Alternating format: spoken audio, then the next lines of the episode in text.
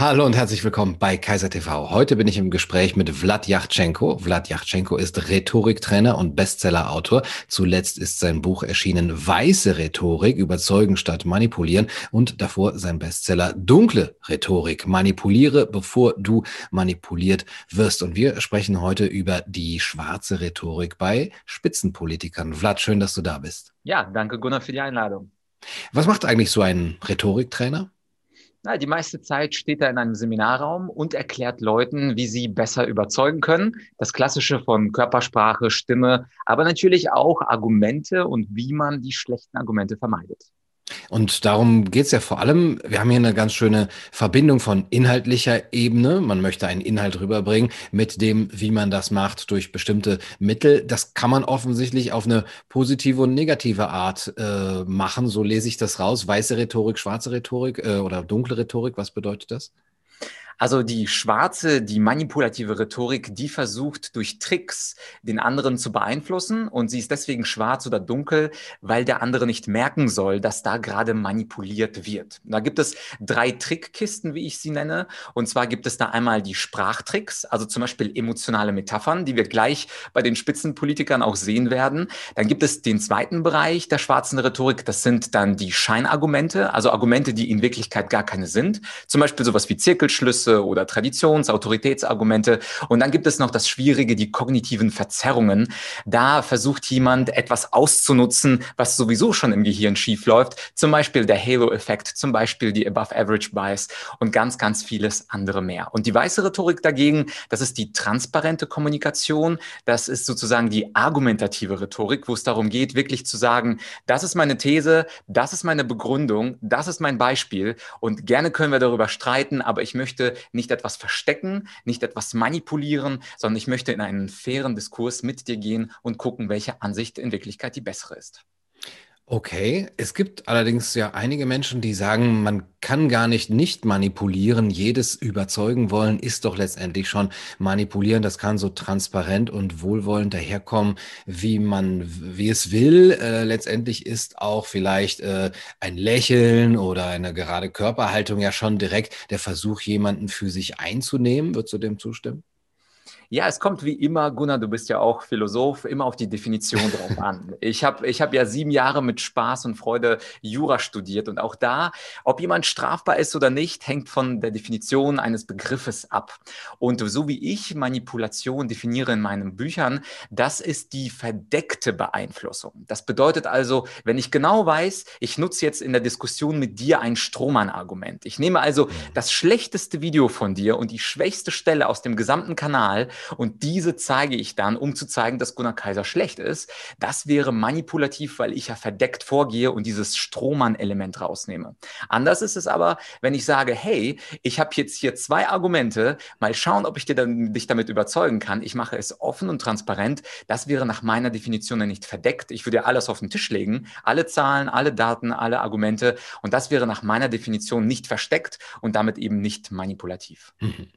Und wir wollen uns das heute mal angucken an drei ausgewählten Clips, also äh, Redebeiträgen von derzeit aktuellen Spitzenpolitikern. Ähm, wir haben die jetzt äh, nicht nach ihrer Weltanschauung oder Parteizugehörigkeit äh, ausgewählt und werden auch darüber keinerlei äh, Urteil jetzt fällen. Das kann man eigentlich mit äh, mehr oder weniger jedem machen, aber sie sind gerade sehr aktuell und äh, stehen eben sehr oft im Rampenlicht. Deswegen haben wir uns hier die Annalena Baerbock, den äh, Armin Laschet und den lieben Karl Lauterbach ausgesucht. Und wir äh, fangen äh, direkt an, würde ich sagen, mit einem Clip von Annalena Baerbock. Und ähm, ja, die Zuschauer, die das jetzt sehen, die könnten sich ja schon mal so ein paar Notizen machen. Was denkst du, worauf sollten sie besonders achten? Also emotionale Dinge, also etwas, was uns sofort aufstacheln soll, das ist ein ganz wichtiger und häufiger Punkt der schwarzen Rhetorik. Aber auch Argumente, also darauf gleich achten, wie Annalena argumentiert und begründet und ob die Begründung überhaupt da ist. Das sind vielleicht ein paar Dinge, die sich die Zuschauer gleich mal angucken können. Okay, dann sage ich Clip ab. Es darf jetzt kein Rumgeeiere mehr geben. Wir müssen jetzt handeln und zwar in allen Bundesländern von Nord bis Süd, von West nach Ost. Nur so können wir wirklich einen gemeinsamen Wellenbrecher überhaupt erreichen. Und dafür braucht's fünf Dinge, die sind nicht neu, aber da sie in den letzten Monaten eben nicht gegriffen haben, braucht es weiterhin diese fünf Dinge. Erstens muss die Notbremse jetzt wirklich gezogen werden, überall in Deutschland, so wie die Ministerpräsidentenkonferenz das eigentlich auch vereinbart hatte. Zweitens braucht es weitere schärfere Maßnahmen, um diese Welle jetzt zu brechen. Drittens muss die Pandemiebekämpfung und der Stufenplan endlich in den Bundestag und den Bundesrat, um dieses Bund-Länder-Chaos auch wirklich zu beenden. Viertens müssen wir beim Impfen voll und ganz in die Pötte kommen. Hier darf es keine Ausreden mehr geben, wer denn irgendwie dann doch falsch und schief gelegen hat. Und fünftens brauchen wir, um all das zu koordinieren und aufzuhören, dass die Schuld immer hin und her geschoben wird, einen permanent tagenden Krisenstab zwischen Bund und Ländern. Emotionalisierung war gleich von Anfang dabei mit dem Satz, es darf kein Rumgeeier mehr geben. Ja. Das nennt man in der schwarzen Rhetorik die loaded words, die beladenen Wörter. Und gleichzeitig wird damit die Sachdiskussion auf die emotionale Ebene gelenkt. Und dann wird das ja spannend, wenn Annalena weiter äh, redet, dann sagt sie, die, da die fünf Dinge in den letzten Monaten nicht funktioniert haben, brauchen wir weiterhin diese fünf Dinge. Und wenn man sich das mal wirklich logisch anhört, also etwas hat fünf Monate nicht funktioniert und dann brauchen wir genau deswegen äh, genau von gleichem noch mehr, das ist natürlich eine Pseudo-Begründung oder eben ein Scheinargument. Aber was eben in der schwarzen Rhetorik funktioniert, diese Wörtchen da oder weil. Das sind magische Wörter in der schwarzen Rhetorik. Ich kann also den größten Blödsinn sagen, wenn ich ein weil davor stelle, klingt das wieder sehr rational und überlegt, aber in Wirklichkeit ist das natürlich eine Schein, äh, Scheinargumentation. Oder ja. wenn sie sagt, jetzt muss die Notbremse aber wirklich gezogen werden. Und das nennt man in der schwarzen Rhetorik eine Emphase, also eine Betonung der These, aber die Begründung, warum jetzt ausgerechnet aber nur nun wirklich die Notbremse greifen muss. Auch da, das ist ein Scheinargument, da wird ja gar keine Begründung gegeben. Wäre aber natürlich für uns Bürger spannend zu hören, warum denn gerade jetzt auf einmal aber wirklich. Ja, Und ja. Äh, es geht ja auch weiter, fließend aber weiter. Nochmal bei der, bei, bei der Begründung, also äh, sorry, was mir da auffällt, ist, man kann da auch gar nichts gegen sagen, weil man möchte ja erstmal sagen, Moment, Sie haben das ja gar nicht begründet und dann kommt man so, wieso? Ich habe doch ein Weil gesagt. Äh, so, da, da ist doch eine Begründung Begründung. Es ist ein Relativsatz. Und ähm, das, das, man steht da davor, weiß gar nicht, was man darauf antworten soll. Ja, genau. Das Weil ist super gefährlich und auch diese Souveränität, mit der die Dinge ausgesprochen werden. Also nicht möglicherweise, also das vorsichtige möglicherweise eines Wissenschaftlers, das kommt ja sehr selten vor bei Politikern, sondern sie sind emphatisch, sie betonen jetzt, aber wirklich muss es geschehen und auf einer emotionalen Ebene, und da ist die schwarze Rhetorik immer unterwegs, auf dieser emotionalen Ebene, das überzeugt uns, weil die sagt, wenn die so selbstbewusst auftritt, dann wird sie sich ihrer Sache doch schon sicher sein, das wird schon stimmen. Mhm. Also einfach genug Emphase mit reingeben, dann wird das schon gehen.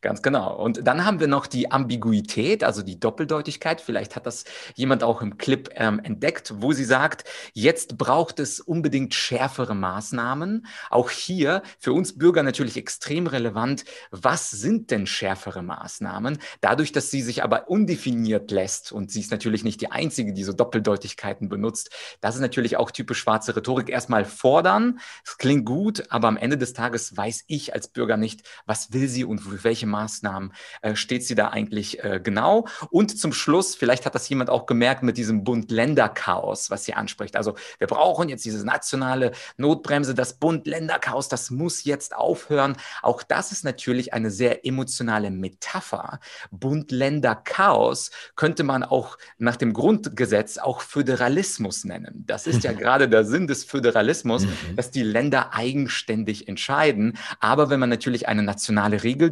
durchdrücken möchte, muss man natürlich dieses Klein-Klein der Länder als Chaos betiteln. Und mhm. das ist natürlich eine hochemotionale Metapher. Also es fängt quasi mit einer emotionalen Metapher an, das Rumgeeier. Es endet mit einer emotionalen Metapher, mit dem Bund-Länder-Chaos. Und dazwischen sind Scheinargumente und Doppeldeutigkeiten. Also allein diese 50 Sekunden ja. voller schwarzer Rhetorik.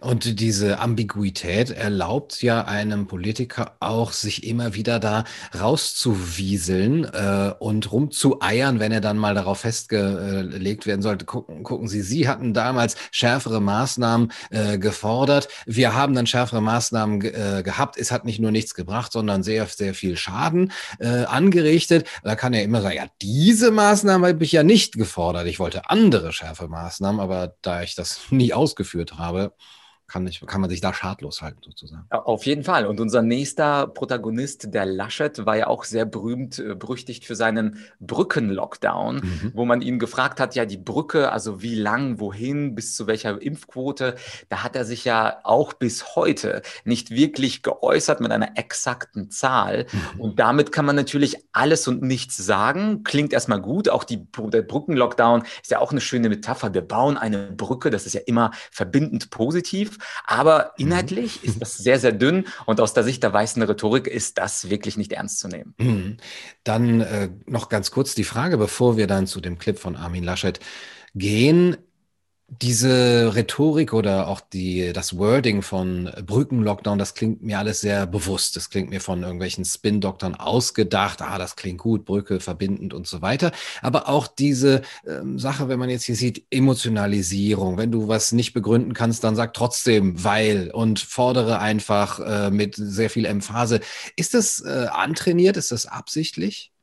Ja, also es gibt wie in der Rhetorik, auch wie im Basketball oder bei Gitarre spielen, es gibt auch immer Naturtalente. Also ich kann nicht ausschließen, dass bestimmte Politiker das auch von Natur auch sehr gut können. Aber grundsätzlich werden natürlich Politiker geschult. Ich selbst habe Parlamentarier auch schon geschult, unterschiedlichster Parteien. Und dann geht es wirklich darum, sich Metaphern zu überlegen, die die eigene Ansicht stützen und anschließend diese Metaphern auch in kurzen Clips zu positionieren, idealerweise sogar am Anfang. Und wir werden auch gleich bei Laschet Metaphern sehen. Also das ist entweder vom Spin-Doktor, vom Rhetoriktrainer, aber auf jeden Fall überlegt und bewusst eingesetzt. Dann gucken wir uns jetzt mal den Clip von Armin Laschet an und ihr könnt nochmal darauf achten von dem, was Vlad jetzt gerade erwähnt hat, ob ihr da etwas bei dem guten Armin wiederfindet. Clip ab.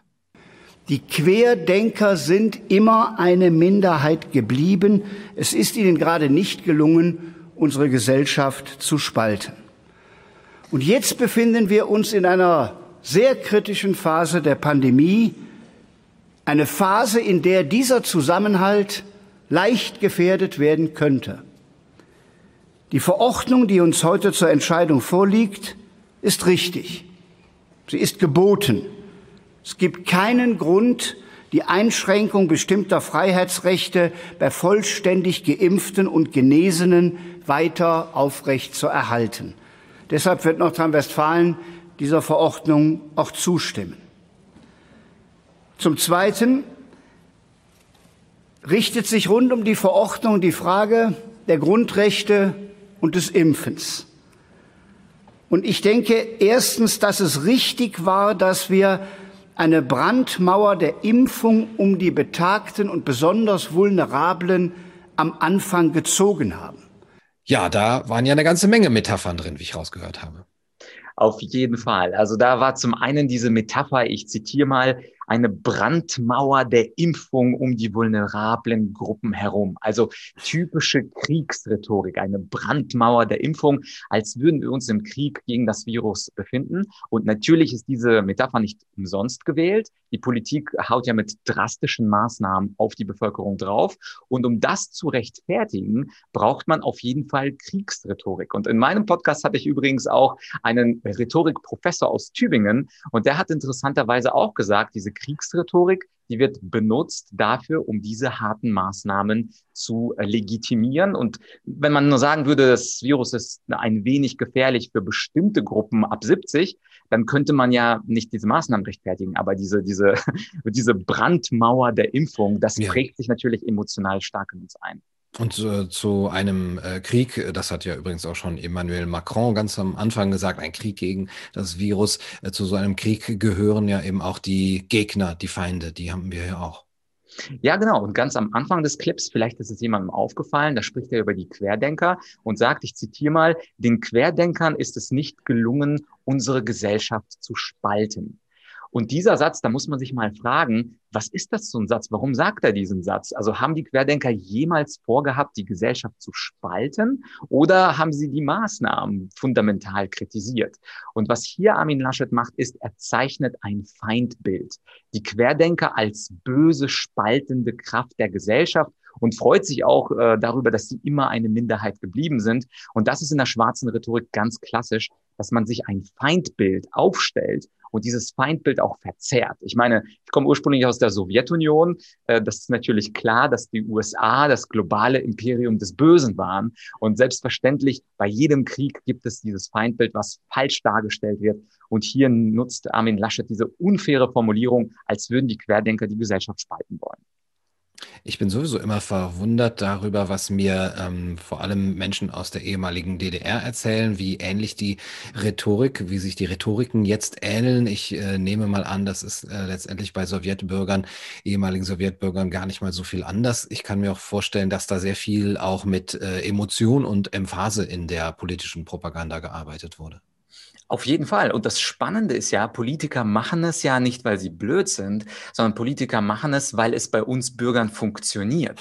Das heißt also, sie würden ja es nicht machen, wenn wir als Experten für schwarze Rhetorik sagen würden, hey Armin, das war jetzt schon wieder so eine leere Emphase, du hast etwas betont auf den Tisch gehauen, aber da war ja nichts Argumentatives dahinter. Mhm. Leider lassen viele von uns sich durch die schwarze Rhetorik blenden und Stichwort Emphase, da hatten wir ja auch hier eine, äh, und zwar, wo er gesagt hat, es gibt keinen Grund, die Grundrechtseinschränkungen bei Geimpften und Genesenen aufrecht zu erhalten. Mhm. Und er sagt das als These, es gibt keinen Grund, diese Grundrechtseinschränkung zu, zu erhalten. Und die Begründung, die war nicht da. Also alle, die nochmal sich das anschauen wollen, können zurückspulen. Das ist einfach ein Statement, eine Behauptung. Warum das aber so ist, ist gar nicht klar. Und natürlich könnte man auch überlegen, nee, das ist genau andersrum. Ich will doch dein Argument hören, Herr Laschet. Aber leider gibt er kein Argument. Und auch das, diese leere Emphasen, sind typisch schwarze Rhetorik. Ja, also hier wird äh, auf einmal eingeteilt zwischen äh, Geimpfte und Genesene. Die anderen werden äh, vollkommen unter den Tisch fallen gelassen. Äh, die die gibt es jetzt gar nicht mehr, die dann nämlich eben keine Grundrechte mehr haben. Und eine andere äh, Einteilung ist die, die er äh, trifft zwischen Geimpften und auf Impfung Hoffenden. Das finde ich auch eine ganz interessante Zweiteilung der Welt. Auf jeden Fall. Und auch das hat in der schwarzen Rhetorik einen Namen, die sogenannte falsche Alternative. Also es gibt die Welt der, derjenigen, die bereits geimpft sind und die Welt, die darauf hofft, endlich geimpft zu werden. Aber es gibt dann eine dritte große Gruppe, und zwar die, die aus Prinzip äh, nicht geimpft werden wollen. Und die werden einfach nicht genannt. Und das ist auch in der Rhetorik immer spannend. Das ist so ein bisschen wie ein äh, Verkäufer für Versicherungen, der sagt, lieber Kunde, lieber Herr Kaiser, soll ich mich bei Ihnen am Donnerstagvormittag oder am Freitagnachmittag nochmal zum Verkaufsgespräch melden? Mhm. Und dann sagt der, un, ja, also der untrainierte Kunde, ja, ähm, Freitagnachmittag passt besser. Mhm. Die dritte Alternative, dass der Verkäufer gar nicht erst vorbeikommen soll, die wird der Verkäufer nicht nennen. Und die Politiker arbeiten auch sehr häufig. Also entweder du bist für mich oder, oder gegen mich, aber vielleicht gibt es auch eine dritte und eine vierte Möglichkeit, die wird von Politikern ausgelassen. Ja, wir haben jetzt im Moment auch äh, vier ungefähr Alternativen, nämlich Pfizer, AstraZeneca, Moderna und wie sie alle heißen. Aber die andere, äh, die fünfte, die wird halt dann äh, kaum genannt, dass man sich halt nicht äh, impfen lässt. Aber das ist auch oft so eine Art Spiel mit der, mit den falschen Alternativen, wo man vielleicht auch sagt, ja, ah, lieber, also AstraZeneca hatte wirklich Nachteile. Äh, dann ist ja die einzige Alternative, die noch übrig bleibt, äh, die Pfizer-Impfung und ähm, dass die Menschen tatsächlich so so einfach zu ja, manipulieren sind, dass ähm, ja, sollte in, nach diesem Jahr keinen mehr verwundern. Ja, und einen logischen Widerspruch habe ich auch noch rausgehört. Äh, ja, genau. Das war ja das letzte Stückchen, was wir noch angehangen haben. Da hat ähm, er einen logischen Widerspruch drin gehabt. Und zwar auf der einen Seite sagt er, wir stimmen der Ungleichbehandlung in den Grundrechten zu. Und dann sagt er, es ist falsch, die Menschen in ihren Grundrechten falsch zu behandeln. Und da fragt man sich als Logiker, ja, was denn nun? Mhm. Ist die Ungleichbehandlung nicht in Ordnung, wie du es hinten gesagt hast, oder ist sie in Ordnung, wie du es am Anfang des Satzes gemacht hast? Und das ist so auch so was Typisches, wenn man nicht darauf achtet, dann denkt man, er hat irgendwie beides gesagt. Mhm. Aber rein logisch kann ich nicht sagen, ich esse den Kuchen und ich esse ihn nicht. Die Amis haben ja so einen schönen Satz, you can't have a cake and eat it too. Also entweder du bist für eine Ungleichbehandlung bei Grundrechten oder du bist nicht dafür, aber beides geht nicht. Ja, es sei denn, es ist vielleicht eine Art äh, freudsche Fehlleistung, dass er sagt, wir stimmen dem zu und ich weiß auch, dass es falsch ist, dem zuzustimmen, also Menschen äh, ungleich zu behandeln, aber ich stimme trotzdem zu. Aber so ein mhm. logischer Widerspruch ist vielleicht nicht äh, so eine bewusste äh, bewusstes Werkzeug der Manipulation, sondern einfach nur so ein slippery, äh, slippery Fehler, slip of the tongue. Ja, äh, auf jeden Fall. Also ich glaube auch, dass bei einigen logischen Widersprüchen auch etwas dahinter steht. Also, mhm. dass man, dass man wirklich sagt, okay, eigentlich ist das nicht seine Meinung, sondern er muss eine andere Meinung vertonen. Und dann gibt es in seinem Kopf, das nennt man kognitive Dissonanz. Also auf der einen Seite hat er eine Meinung A auf der anderen Seite wird aber von oben gesagt, du musst B mhm, sagen. Mhm. Und der Kopf kann diesen Widerspruch nicht aushalten, dieser mhm. kognitiven Dissonanz. Und dann spuckt er einfach beide Versionen raus in der Hoffnung, dass irgendeine schon davon stimmen wird. Aber mhm. von einem zukünftigen potenziellen Kanzlerkandidaten würde ich mir natürlich als aufgeklärter Bürger etwas anderes erwarten. Wer auch gerne beide äh, Versionen aus seinem Kopf herausspuckt, wenn nicht noch mehr, ist Karl Lauterbach, äh, den wir jetzt als dritten und letzten Clip einmal hören werden. Und ähm, da, was würdest du empfehlen? Worauf sollten die Zuschauer hier achten? Also hier würde ich auf etwas achten, was mit der Statistik zu tun hat und irgendeinem Wachstum. Davon spricht die Politik ja seit langem. Mal schauen, was Karl Lauterbach dazu sagt. Ein härterer Lockdown, das ganz andere Modell sehen wir in vielen Modellprojekten. Tübingen, Rostock, jetzt das komplette Saarland, die als Modellprojekt fungieren wollen. Welche Konsequenzen fürchten Sie? Also es ist das völlig falsche Signal. Wir geben ja damit das Signal, wir sind in der dritten Welle, wir müssen uns dringend zurücknehmen, wir können nicht lockern, wir sind auf die Notbremse gegangen und gleichzeitig probieren wir überall Lockerungen auf, aus. Das kapiert natürlich kein Bürger. Das also gibt das Signal, als wenn es möglich wäre, quasi in einer Form magischen Denkens zu lockern und trotzdem sinken die Fallzahlen. Das geht aber nicht. Aber dieses Signal hat die Kanzlerin ja quasi auch gegeben. Sie hat ja gestern gesagt, jeder kann Tübingen machen, jeder kann Rostock sein. Also von daher animiert sie doch ein bisschen dazu. Das ist auch richtig. Also Rostock und Tübingen zu machen ist kein Fehler, aber dafür muss ich erst einmal die Voraussetzungen schaffen. Und die Voraussetzungen sind stabile oder sinkende Fallzahlen. Ich muss erst mal aus dem exponentiellen Wachstum heraus. Denn wir sehen ja jetzt auch in Rostock und in Tübingen steigen weiter die Fallzahlen. Das heißt, sie sind auch im Wachstum. Und also solche Modellprojekte sind schön und gut. Sie machen das Leben etwas besser, lösen aber unser Problem nicht, nämlich, dass wir in einer massiven dritten Welle sind, die viele noch erreichen wird äh, vor dem rettenden Ufer der Impfung.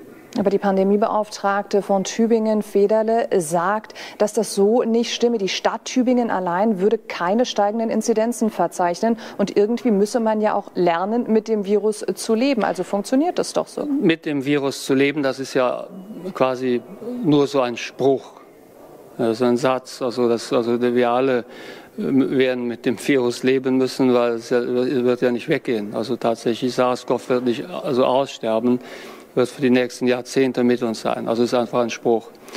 Aber also konkret natürlich zählt hier das gesamte Einzugsgebiet von Tübingen. Denn die Menschen, die in Tübingen einkaufen, das ist ja nicht, das ist nicht die Stadtbevölkerung, sondern das ist der ganze Landkreis. Und da wird es so sein, also das zeigen ja die Zahlen, so also wie überall. Also es gibt einen Anstieg der Inzidenz, genauso wie auch in Rostock. Das sind gute Projekte, ich will das nicht kleinreden. Ich schätze Frau Federle sehr und finde so etwas auch richtig, aber das ersetzt einfach den Lockdown nicht. Da wünscht man sich zu viel. Okay, vorher hatten wir die Brandmauer, jetzt haben wir das rettende Ufer, also wieder so eine sehr emotionale Metapher. Auf jeden Fall. Also es fällt auf, jetzt spätestens bei dem dritten Spitzenpolitiker, Metaphern sind immer dabei. Und das schöne rettende Ufer der Impfung, das ist ja fast schon äh, Schiller die Bürgschaft. Also mhm. ein rettendes Ufer, mhm. zu dem man sich begibt, fast schon klassisch. Also da hat ein Spin-Doktor gut gearbeitet. Oder er spricht kurz davor auch von einer massiven dritten Welle. Das ist ja auch ein Bild. Also diese massive Welle, also Welle ist ja sowieso schon eine Metapher, aber die massive Welle ist natürlich eine angsteinflößende bedrohliche Metapher. Und übrigens nochmal der Hinweis, warum Angst? Weil man mit Angst natürlich das Denken gut ausschalten kann. Es gibt ja diesen schönen deutschen Spruch, Angst frisst Hirn. Wenn ich also erstmal schön mit meinen Metaphern Angst mache, dann wird mein Bürger, mein Zuhörer jetzt nicht so auf meine Logik achten. Also alles ganz schön bewusst.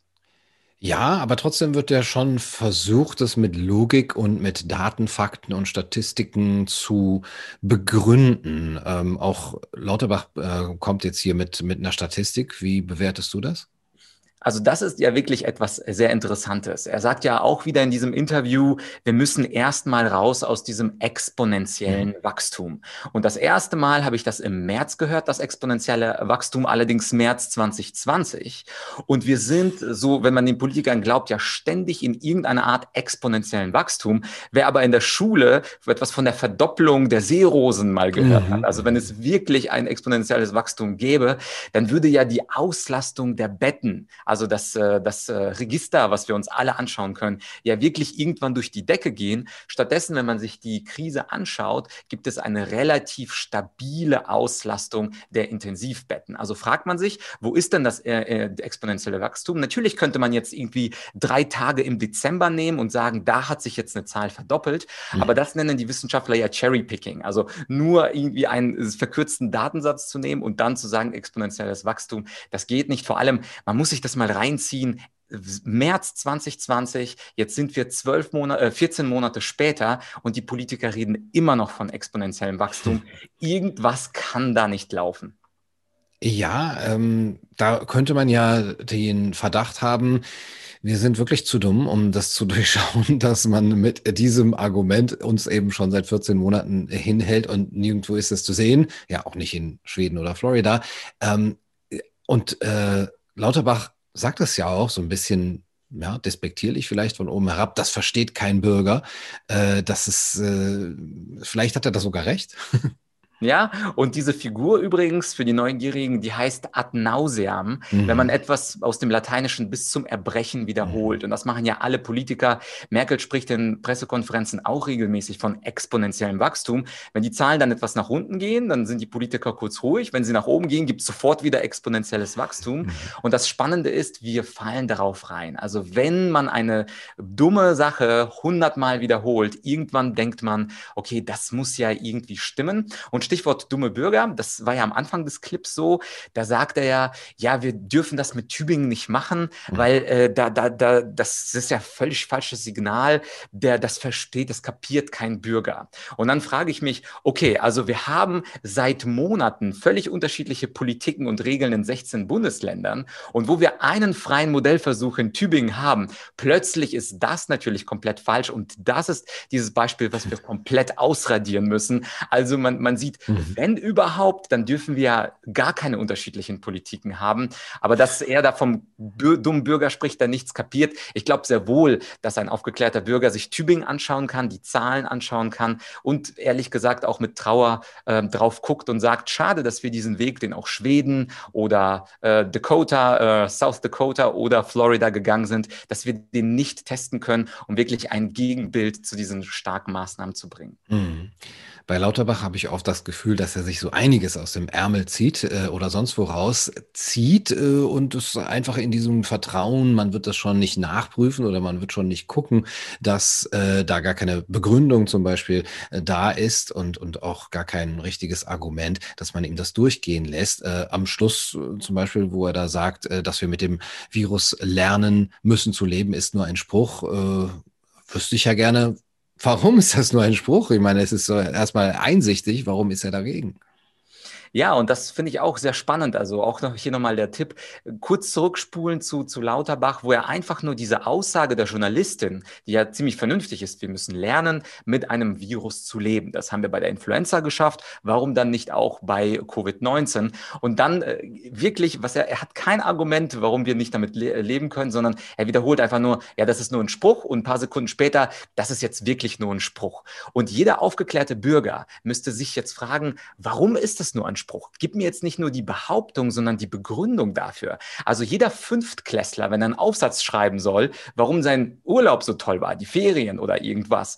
Wir erwarten von Grundschülern, dass die Dinge begründen. Wir erwarten von äh, gymnasialen Realschülern, äh, dass die Dinge begründen. Aber Lauterbach kommt damit davon und natürlich hilft ihm die Brille, natürlich hilft ihm sein Titel, natürlich sagt er auch die ganze Zeit, dass er ein großer Experte ist. Und mhm. das ist typisch autoritäre Autoritätsargument, dass man also als Autorität zu etwas befragt wird und wo was genau er studiert hat übrigens, das hat ja nicht unbedingt mit Epidemiologie zu tun. Er hat zwar an einer ehrwürdigen Uni, ich glaube, das war Harvard studiert, aber ich glaube, das war irgendwas mit Health Management. Und Health Management ist ganz weit weg davon, dass man jetzt beispielsweise als Wissenschaftler an Epidemien oder äh, an Viren forscht. Und diese Autorität, darauf müssen wir auch immer achten. Also nur weil jemand sagt, ich bin ein Doktor, ich bin ein Professor, ich bin ein Minister, ich bin ein Bundestagspolitiker, wir müssen lernen, auf die Begründung zu schauen. Und wenn wir das uns antrainieren, uns immer zu fragen, warum ist das so? Warum hat er das gesagt? Warum nicht anders? Warum diese Alternative? Dieses kritische Denken ist aus meiner Sicht der schnellste Weg aus der Pandemie. Klingt ein bisschen komisch, aber wenn mehr und mehr von uns lernen werden, diese Aussagen, diese Emphasen, diese Traditions- und Wiederholungsargumente anzuzweifeln, desto mehr werden von uns auch an den Maßnahmen zweifeln, für die es ja wissenschaftlich, wenn man Ioannidis und wenn man vielen anderen zuhört, gar keine richtigen Gründe gibt das war hoffentlich jetzt auch nicht nur ein Autoritätsargument, sondern man müsste dann die äh, Studien von Ioannidis, die Metastudien auch äh, lesen. Und was natürlich auch hier ähm, uns vielleicht vorgeworfen werden könnte, dass wir hier auch Cherrypicking betreiben, indem wir zufälligerweise drei Politiker auswählen, die eben auf der Maßnahmen befürwortenden Seite sind. Das ist leider auch nicht sehr schwer, weil es eben eine große Überzahl ist.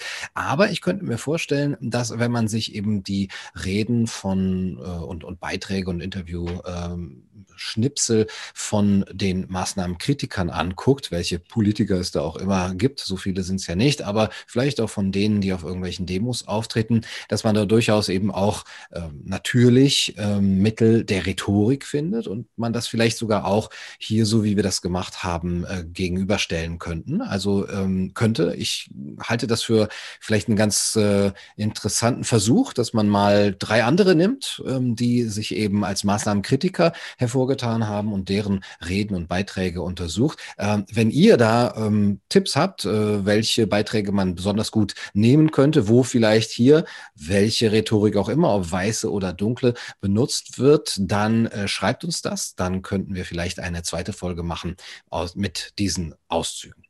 Mhm, und ich glaube, das ist auch ein ganz fairer Hinweis, Gunnar, weil tatsächlich kann man bei jedem Menschen diese manipulativen, manchmal auch unbewusst manipulativen Dinge finden.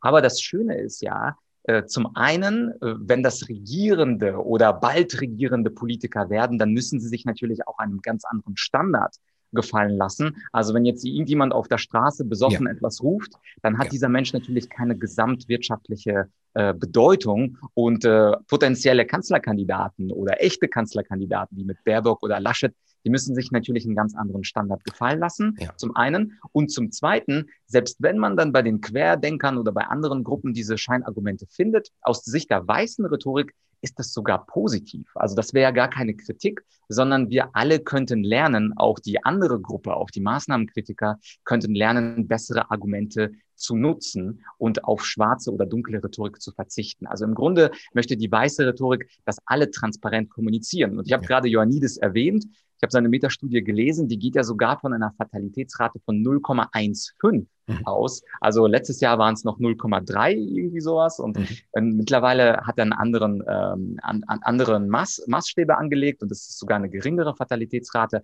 Aber über diese Dinge müssen wir sprechen. Ebenfalls über die Dinge North Dakota, South Dakota oder mhm. warum ist Florida frei und Kalifornien unfrei mhm. und äh, dennoch sind die Zahlen sehr, sehr ähnlich bei diesen zwei vergleichbaren Staaten. Das heißt auch bestimmte Diskussionen zulassen, bestimmte Themen auch auf den Tisch legen, die bei uns in den Nachrichten nicht vorkommen. Das alles wäre im Sinne der weißen Rhetorik. Und wer jetzt bei mir zufällig schwarze Rhetorik entdeckt hat, dann sage ich schuldig im Sinne der Anklage. Aber das Ziel wäre insgesamt, dass wir alle auf diese Manipulationstricks verzichten.